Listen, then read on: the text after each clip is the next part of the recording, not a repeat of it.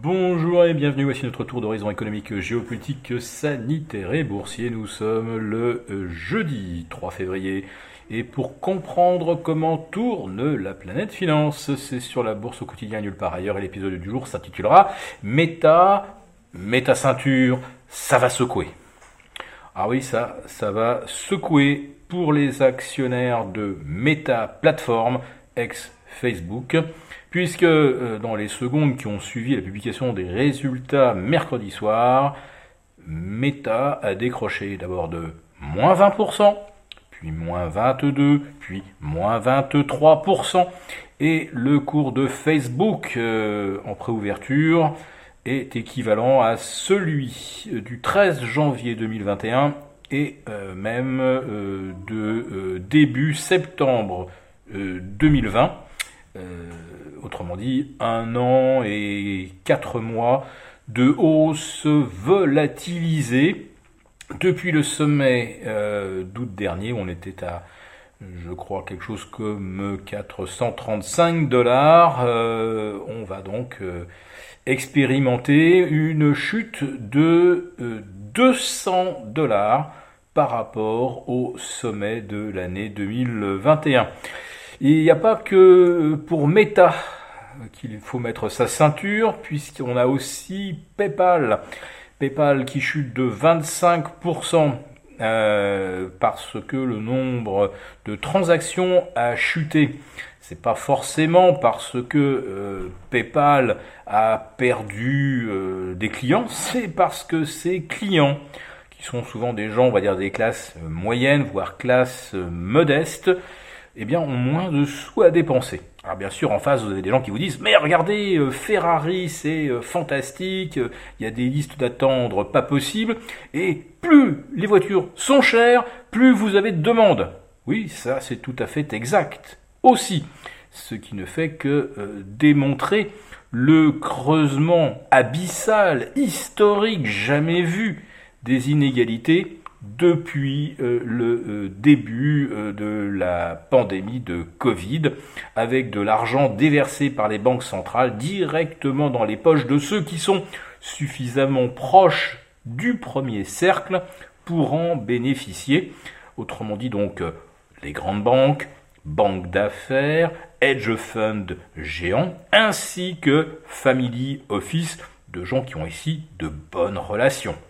Donc ceux-là ont effectivement le, euh, tous les moyens d'acheter euh, Ferrari, McLaren, Bentley et autres euh, Bugatti, les tout derniers modèles naturellement, sinon si vous avez semaine de, l'année dernière, vous êtes déjà has-been.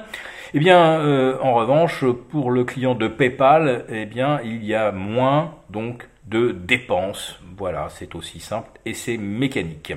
Alors je vous parlais des banques centrales et de leur rôle dans ce transfert historique de euh, richesse. Eh bien, euh, la BCE vient de publier son communiqué à l'issue de sa réunion euh, bimensuelle, non, bimestrielle, pardon. pas de vraie surprise, toujours l'espoir que l'inflation se modère d'elle-même d'ici la fin de l'année évidemment aucune décision en matière de, taux d'intérêt. La Banque centrale d'Angleterre, elle, a annoncé une hausse de 50 points de base qui n'a pas l'air non plus d'émouvoir beaucoup euh, les Britanniques. Oui, parce que euh, parmi les connaisseurs, euh, les initiés, certains redoutaient que la Banque centrale britannique y aille carrément d'un plus 0,75 pour, pour bien marquer le coup et entamer son cycle de hausse. Donc 50 points de base, c'était l'hypothèse médiane. Autrement dit, ça ne provoque pas de réaction très très marquée.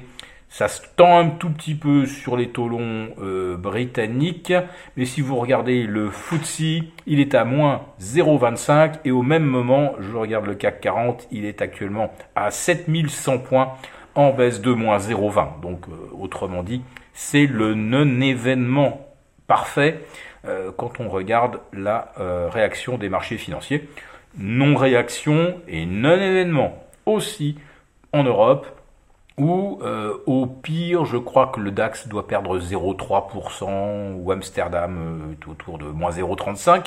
Donc euh, le communiqué finalement ce que les marchés souhaitaient, c'est-à-dire qu'il ne contient aucun élément qui euh, invite à redouter un changement de ton de la BCE. Alors, il y a quand même un petit passage dans le communiqué qui moi a retenu mon attention, c'est le fait que, outre l'arrêt euh, ou l'extinction du PEPP, euh, hein, vous savez, le plan d'achat d'urgence pandémique, eh bien, après le mois de mars, l'autre échéance serait euh, fixée au mois de juin, où là, la BCE imagine que l'on pourrait se passer des TLTRO. Vous savez, cet instrument qui a permis d'inonder l'Europe de liquidités, de financer euh, l'Italie, hein, qui était au bord de la faillite, hein, de même que l'Espagne.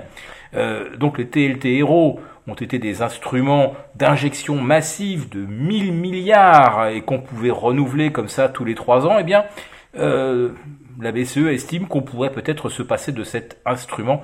Je vous avoue que j'ai quand même là un très gros doute.